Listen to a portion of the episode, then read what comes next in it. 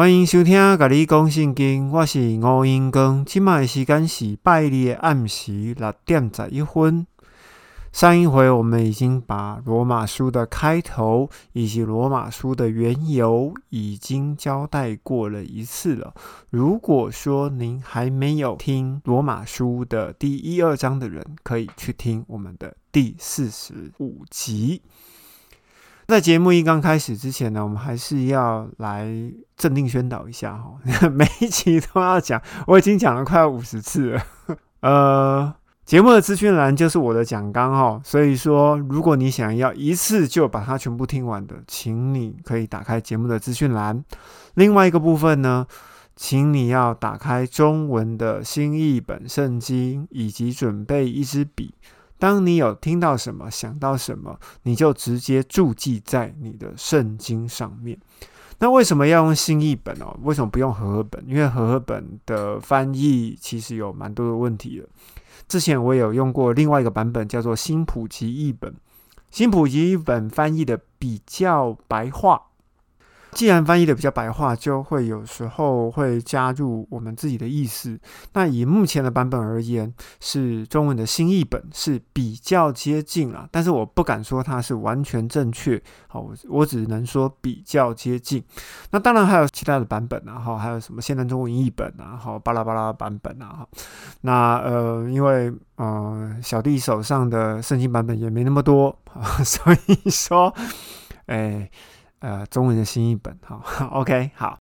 另外一个呢，不管你要不要继续听这一个节目哦，只要你愿意，想要继续来深究圣经里面的内容，请你就要下载原文的数位查经工具。iOS 系统跟 Android 系统不一样，好，电脑也不一样。如果说有需要的话，请你就参考我们节目的资讯栏。好的，讲到这边，我们需要来做一下前情提要。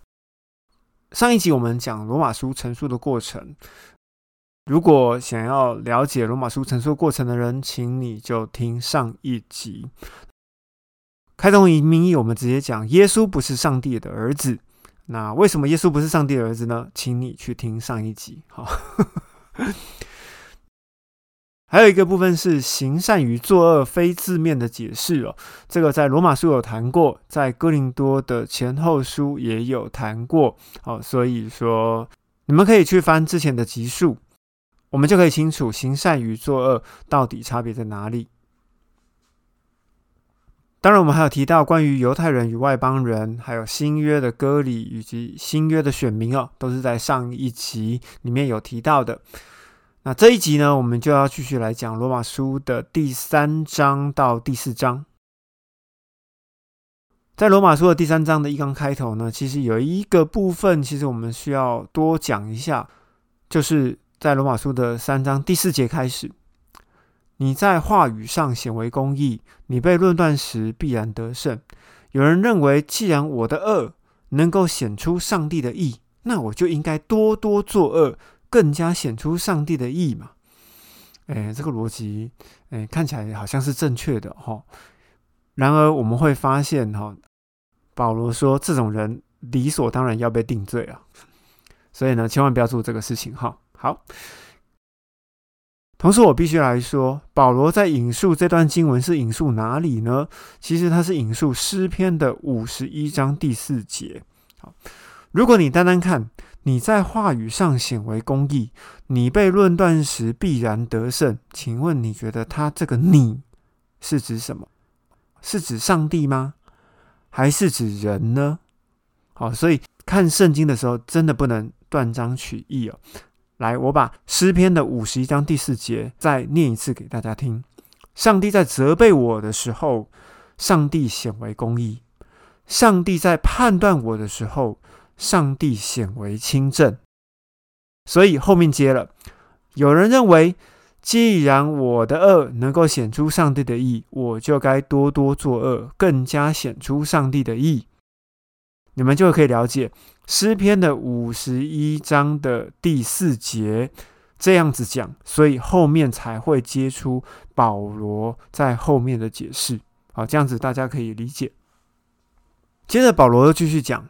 按着律法来看，不论是犹太人或是希腊人，也就是外邦人啊，都要服在上帝的审判之下。好，因为所有的人都在罪恶之下，所以上帝才需要法外开恩嘛。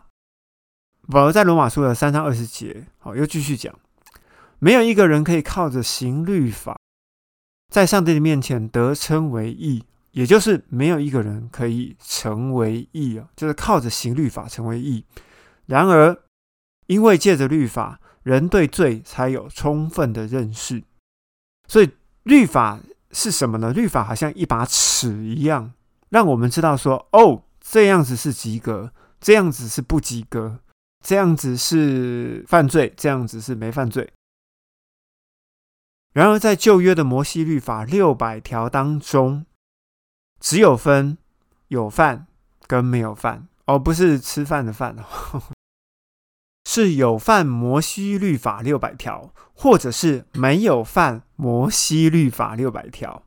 如果你有饭，那就是不义，好，那就是罪人；如果你没有饭，那你就会成为义，好，也就是成为义人，好，而不是那个绿豆加义人，哈，好好，那。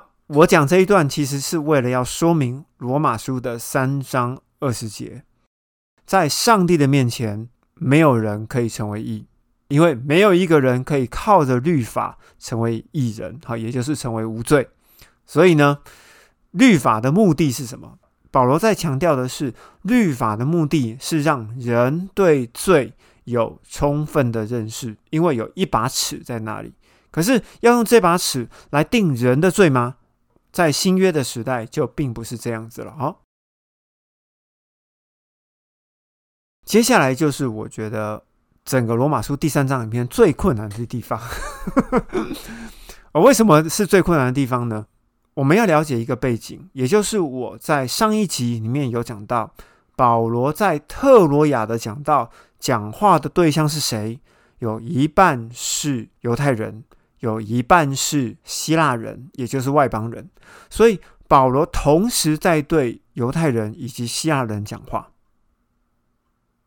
接下来我要讲罗马书里面三章，我觉得最困难的地方，因为在这个地方很容易把对犹太人说的跟对希腊人说的就会混在一起。哦，虽然他最后他是结合在一起是没有错，可是，在前面呢，其实他是分开讲的。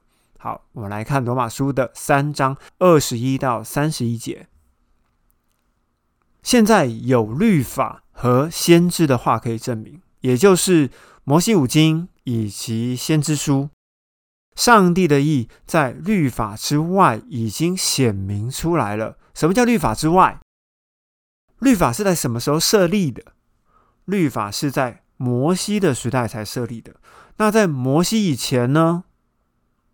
雅各、以撒、亚伯拉罕这些人都没有律法，是不是？还记得吗？所以说，在摩西的时代之前，就如保罗所说的，上帝的意在律法之外已经显明出来了。后面他又接着讲，就是上帝的意因着信耶稣基督。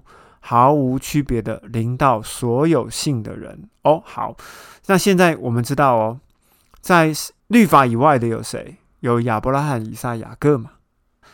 那既然是这样的话，也就是说，只要信耶稣基督，只要信上帝，这个信呢，就跟这个恩典呢，跟这个义呢，好，也就是说，这个圣灵就会毫无区别的临到所信的人，所以包含了犹太人以及希腊人。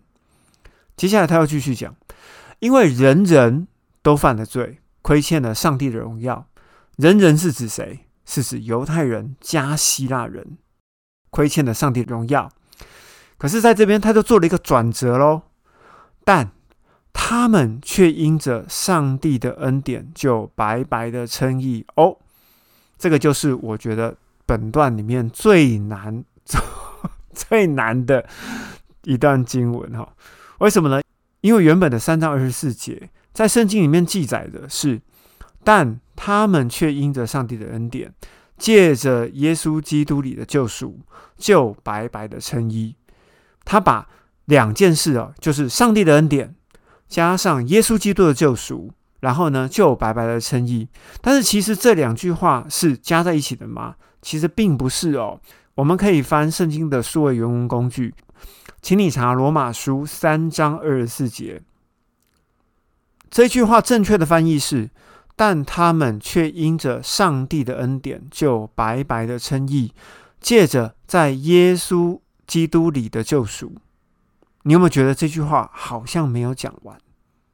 你知道问题在哪里吗？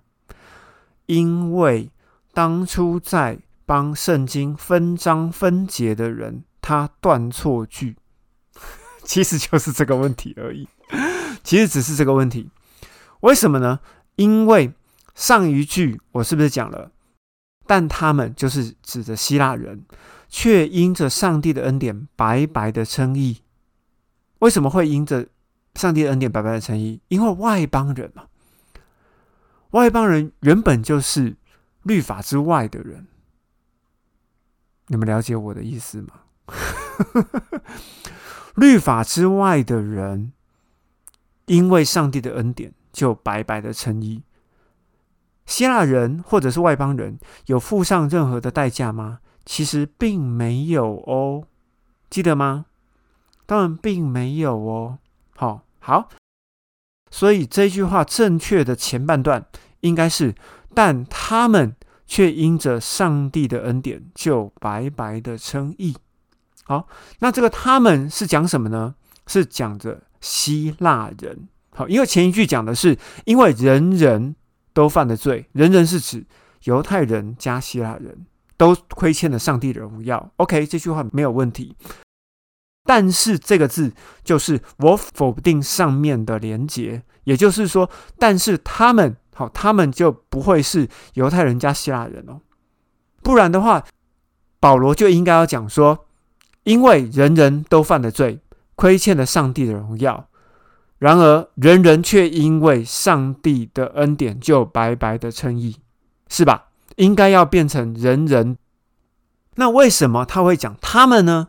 因为呢，这句话是对着犹太人讲的，对着犹太人讲说，但是他们好，就是你我面啊，你想象自己是保罗，你面对着犹太人说，但是他们却因着上帝的恩典，就白白的称义了，了解吗？他又继续对着犹太人说，二十四节的后半。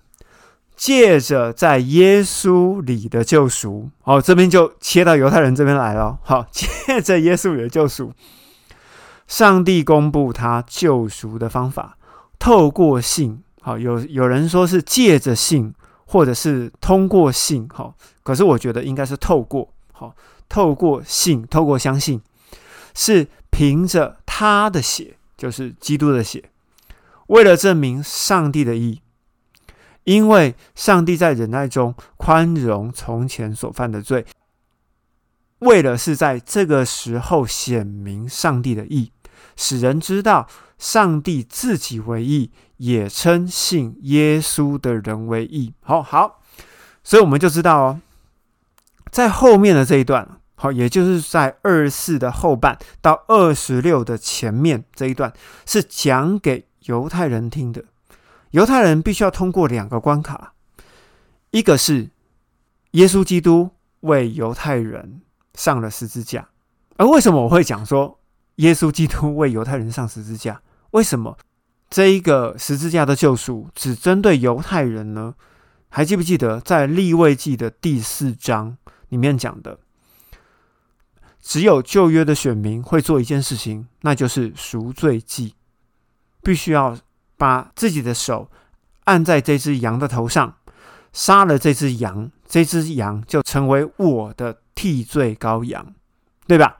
所以说赎罪祭的这个祭，它单纯只有在旧约里面会发生，对不对？所以耶稣被钉十字架，他是为了谁？他是为了旧约的选民，因为在那个时间点。外邦人，或者是说希腊人，他们还是化外之民。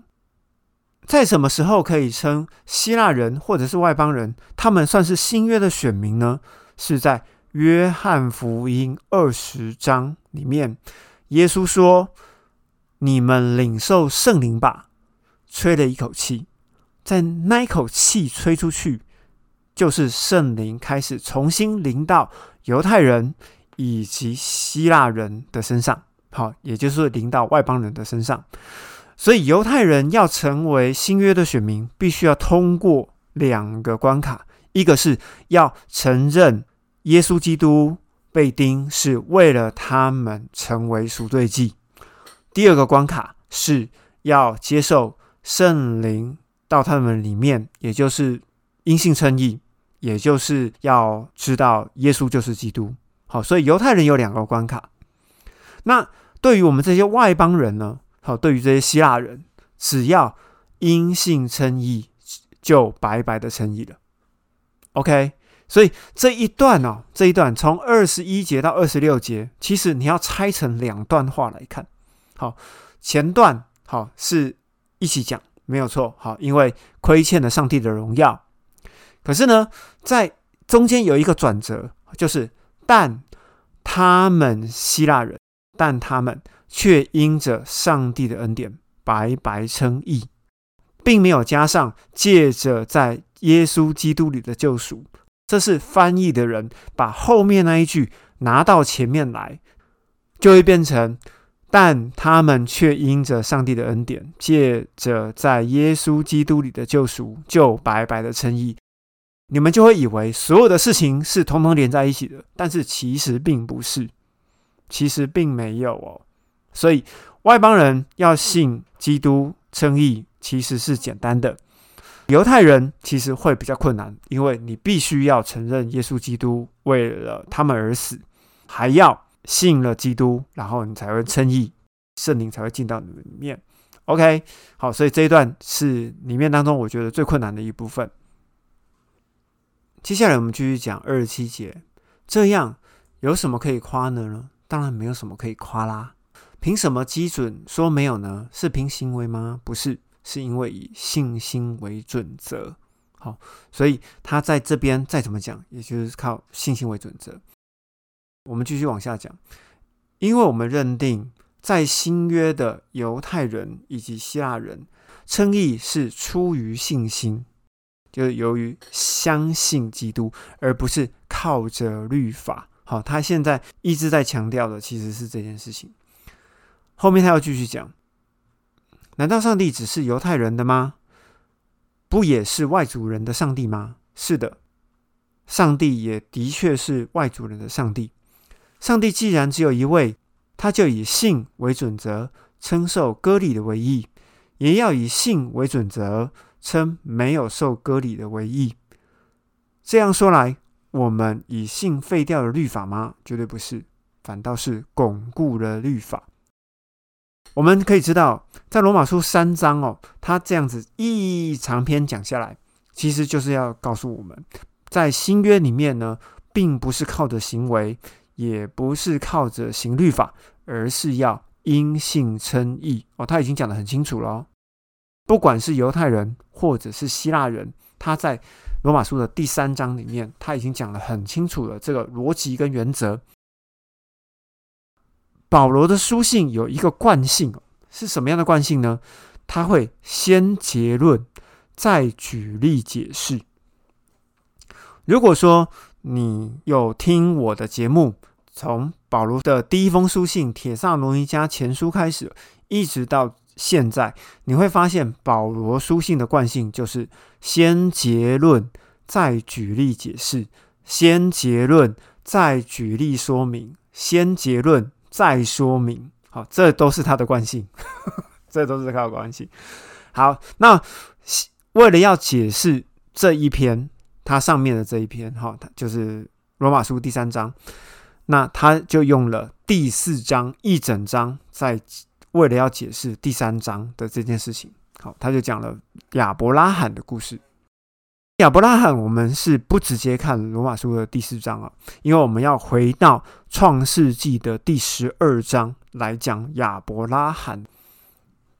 我们先看到创世纪的第十二章，在第十二章里面，我们知道上帝对亚伯拉罕说：“你要离开本地、本族、富家，要往指示的地方去，也就是说，要往迦南去。我必使你成为大国，地上万族都因你得福。”之后，我们知道亚伯拉罕呢，的确是执行了上帝的命令哦。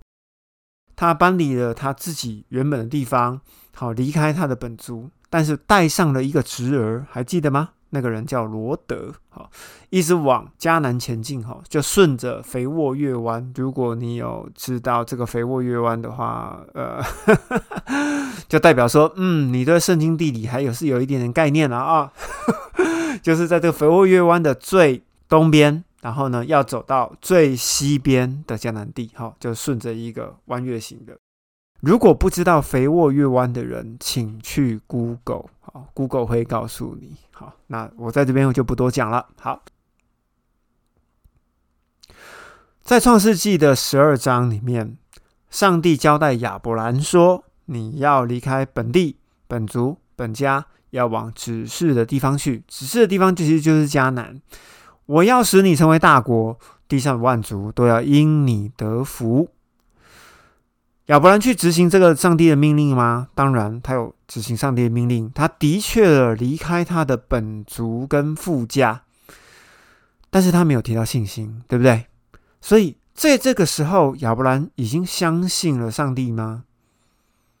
不一定哦，不一定哦，不一定，不一定，不一定，不一定哦。好，就好像罗马书的第四章第十七节，上帝说：“我已经立了你。”好，就是上帝已经立了亚伯兰，做了万国的父。可是亚伯兰他相信了吗？其实还没有哦。好好，我们继续往下看哦。这是创世纪第十二章，继续看创世纪第十三章。亚伯兰的侄子罗德。因为人数众多，好，他们越来越大族，所以他们必须要分家。亚伯兰请罗德先选，罗德选择了靠近索多玛跟俄摩拉的平原。在创世纪的十三章里面形容哦，索波玛跟俄摩拉的平原如同埃及一般草木丰盛，所以埃及以前是草木丰盛的，以色列以前也是草木丰盛的。可以想象吗？可以想象吗？为什么会变成这样子的？哦，这个我们以后再说。好好，这个以后再说，因为这个跟诅咒有关系。在创世纪十三章里面，上帝又对亚伯兰说：“亚伯兰，你要举目向东南西北观看，你看见的地方，我都要赐给你跟你的后裔。”你的后裔要像地上的灰尘一样这么多啊！那亚伯兰是不是听到了？那亚伯兰也献祭，可是亚伯兰在圣经里面有提到亚伯兰相信这件事情吗？还没有哦，还没有。好，所以上帝已经跟亚伯兰提了几次了，已经提了两次，第三次在创世纪的第十五章。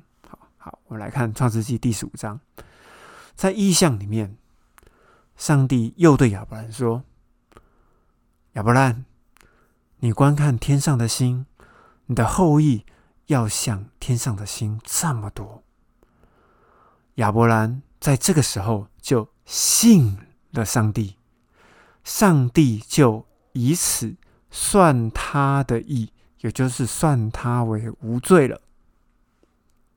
所以，上帝跟亚伯兰讲了几次？上帝跟亚伯兰讲了三次，亚伯兰才信啊。那亚伯兰信了以后，他才成为义。哎，我们来看，其实这件事情就是因信称义的起源，是记录在创世纪的第十五章。那有没有跟我们刚刚讲的，跟罗马书的第三章是一样的？还记得吗？在律法以外的人，亚伯兰就是在律法以外的人，因为相信上帝。现在的人，现在新约的选民，因为相信耶稣，所以称为义人，就是成为无罪之人。所以亚伯兰那个时候相信上帝，就成为无罪之人。我们现在的人相信耶稣基督，就成为无罪的之人。在这件事情上面，我们要回到罗马书的第一章。好，我得也就是上一集哦，罗马书的第一章就是第四十五集。我曾经有提过，上帝跟耶稣必须要是同一位，必须要是同一位，才会有同等的效力吧。不然今天爸爸来有这个效力，儿子来也这个效力，那你儿子不就是要篡位吗？哦，你们不觉得这个逻辑应该是要这样子？好，好了，信就信，不信就不信了，随便。好，来，我们继续继续往下看。所以保罗才在罗马书的第四章的第七节里面讲，上帝不算为有罪的这个人就是有福的。为什么呢？因为因信真义嘛。他没有付上代价，可是保罗引述这一段话，其实是在引述大卫的诗篇三十二章的第一节：“过犯得蒙赦免，罪恶得到遮盖的人是有福的。”好，为什么会变成这样子？因为保罗是靠记忆、记性来背出旧约的诗篇、箴言、摩西五经。以及先知书，对不对？所以说，当他讲出来的时候，不一定是完全按照字面一个字一个字填上去，或者有可能保罗已经讲的很精准了。可是呢，在记录的得图，他的圣经基础并没有这么好啊，所以呢，他就把他印象中的东西就直接写上去了。然而，我觉得最重要的是，既然我们现在都有电脑嘛，我们已经进入数位化时代，请你看到保罗引述某一段经文的时候，记得去找他是在旧约里面的哪里，因为呢，为了要让意思要一致，因为新约里面有可能会翻译错误或者是漏字，但是呢，在旧约里面的东西是绝对是正确的。因为呢，没人敢动旧约圣经，可是新约圣经呢，有人敢动它。好好，接下来我们要继续看哦，关于生儿子的这件事情。在亚伯兰相信了上帝会使他成为大国之后，一样在创世纪的第十五章，上帝又继续对亚伯兰说：“亚伯兰，你会生儿子。”亚伯兰就回答说。哇！愿大马士革的一利谢是我的继承人。好，上帝就马上更正他说：“哎，亚伯兰，你亲生的才会是你的继承人哦。”所以亚伯兰相信他会生儿子吗？其实不会，对不对？第一次讲的时候，亚伯兰还不相信他会生儿子。所以呢，在创世纪的第十六章，好，隔一章，萨来就觉得上帝的事情要成就嘛。他就把他的侍女夏甲推去给亚伯兰，好撒作堆，好生了以实玛利。在那个时间点呢，亚伯兰是八十六岁，八十六岁生了以实玛利。也就是说啊，我们把这个时间往回推，亚伯兰跟夏甲发生关系的时候是在八十五岁左右了。第一次我们知道亚伯兰被。呼召为万国之父的时候是几岁呢？哦，最早的记录其实是在七十五岁，也就是上帝在十年内啊，跟亚伯兰讲了三次你会成为万国之父，在十年里面讲了三次，亚伯兰才相信。诶，所以你觉得亚伯兰是一个听了就相信的人吗？你们自己去评断哦。好，我们知道萨来就自己搞出人命了嘛？哈，亚伯兰生了以实玛利之后呢，在第十七章啊，又在下一章，上帝对亚伯兰说：“哎，你要改名叫做亚伯拉罕，立你做万国的父。”在第十五章其实就已经把这件事解决了。上帝又继续讲，萨来要改名为萨拉。他明年在这个时候会为你生了一个儿子，名字叫以撒。亚伯拉罕那个时候是不是已经生了以斯玛利了？是啊。所以亚伯拉罕就回答了：“愿以实玛利在你面前活着。”亚伯拉罕还是不认为莎拉会生一个儿子给他，而且这个儿子叫以撒。这个是记录在创世纪的第十七章，也就是说，亚伯拉罕已经否认了两次喽。我觉得我不会生一个儿子。再隔一章，在创世纪的第十八章，上帝的使者来应许着萨拉说：“明年你要生一个儿子。”萨拉在旁边偷笑：“嗯哼，我我都已经几岁了？我都已经九十岁了，我还能生一个儿子？”好，在旁边偷笑。上帝使者就讲。哎，萨拉，你怎么在偷笑？哦，没有，没有，没有，我没有在偷笑，我没有在偷笑。在这个时间点，亚伯拉罕九十九岁，因为萨拉否认了他自己的偷笑，有没有？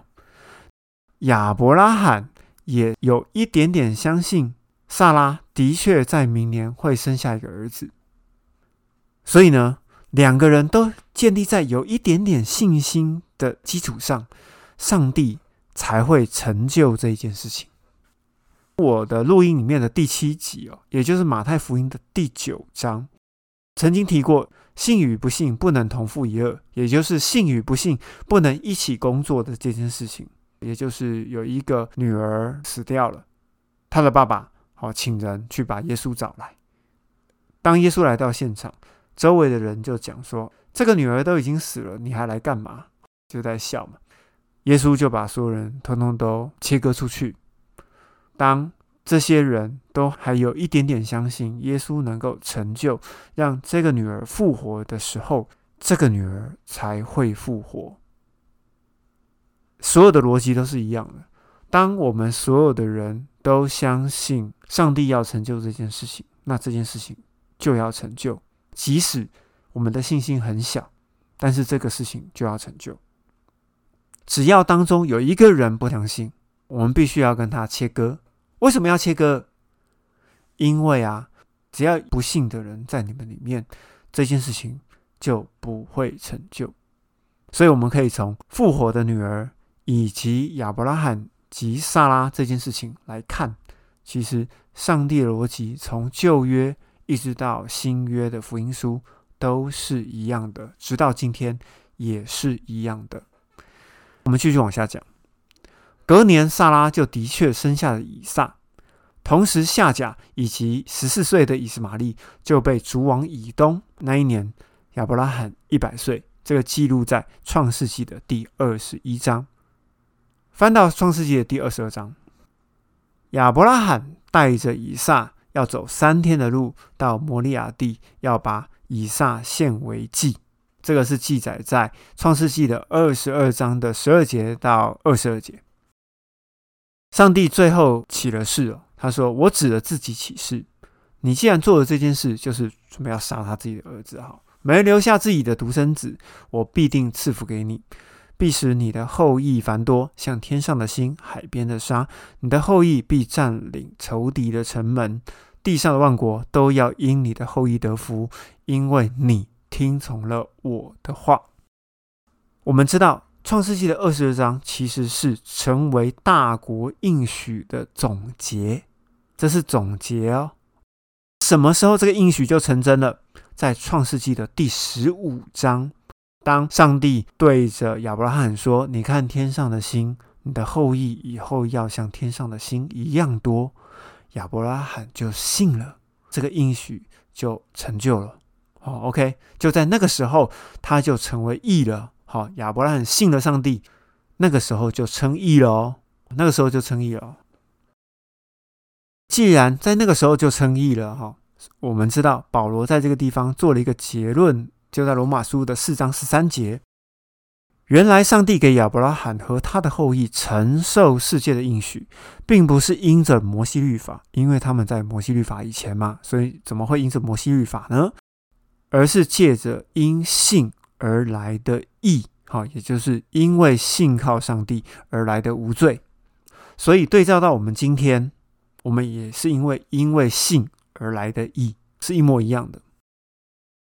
在这个时候呢，我就要来打脸雅各哈。如果长情收听的人都知道，我很喜欢打脸雅各，尤其是雅各书的二章。好，我们来看雅各书的二章的二十节：愚昧的人呐，你愿意知道没有行为的信心是没有用的吗？我们的祖先亚伯拉罕把他的儿子以撒献在祭坛上，不是因行为来称义的吗？你看。他的信心与行为一致，信心就因着行为得到了完全。这可以验证了经上所说的：亚伯拉罕信上帝，这就算他的义，他也被称为上帝的朋友。可见，人称义是因着行为，不仅是因着信心。那请问，创世纪的第十五章写来讲虾米话歌？上世纪的第十五章到底在讲什么鬼？还记得吗？刚刚已经讲过了，在创世纪的第十二章、第十三章、第十五章，上帝对亚伯兰讲了三次：你要成为大国，你的后裔要像天边的星、地上的灰尘一样多。你要离开本地、本族以及富家，有没有？这个是上帝给亚伯拉罕的条件，亚伯拉罕讲了三次，他才相信哦。亚伯拉罕有做什么行为吗？没有，他就只是走出帐篷外，看着天上的星，他相信了，上帝就称他为义了。所以雅各书把创世纪的二十二章。跟创世纪的第十五章混在一起，我们要知道这件事情哦。而且亚伯拉罕要生下一个儿子，也是讲了三次才信。不只要亚伯拉罕信，他的太太萨拉也要信。亚伯拉罕夫妇是由不信上帝，慢慢的相信上帝，花了二十五年的时间。我们可以了解哦，是花了二十五年的时时间。上帝呢是先称亚伯拉罕为义哦，亚伯拉罕才献以撒为祭，好成就大国的应许。可是天边的星在十五章就讲过了，好，所以我们可以知道，可见人称义是因着行为，不仅是因着信心。这一句话雅各讲的是错误的。请你不要再告诉我圣经无误论了，光光是翻译就不知道有多少的错误。好，我刚刚已经有讲过罗马书的三章二十四节，光翻译就有错误了，所以请你不要告诉我圣经无误论。哈，我们继续往下讲，保罗的结论：亚伯拉罕满心相信上帝所应许的，上帝就必能成就万国之父的这个条件。因此，这就算为亚伯拉罕的义，好，也就是算亚伯拉罕为无罪，算他为义。这句话不单单只是为了旧约的亚伯拉罕写，也是为了将来得算为义的人。这句话算他为义，这句话也是为了你跟我写的。就是为我们这信上帝使我们的耶稣基督从死人中复活的人写的。耶稣为我们的过犯被交去处死。他说的“我们”是什么意思？因为他是对犹太人讲的嘛。他的脸看着犹太人，还记得吗？为我们的过犯被交去处死。好，就是我们就是犹太人，也为我们的称义而复活。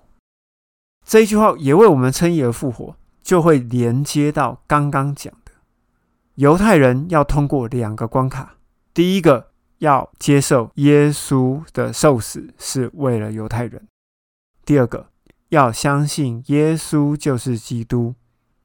你相信耶稣就是基督，耶稣在约翰福音二十章吹的那口气才会跟你有关系啊。那我们今天录音就录到这边。如果你觉得这个频道对你有所帮助呢，请你帮我分享出去。在节目的资讯栏最后呢，有许多的播送平台，您可以随自己的意来取用。卡利公信金今天就录到这边喽，下次再见，拜拜。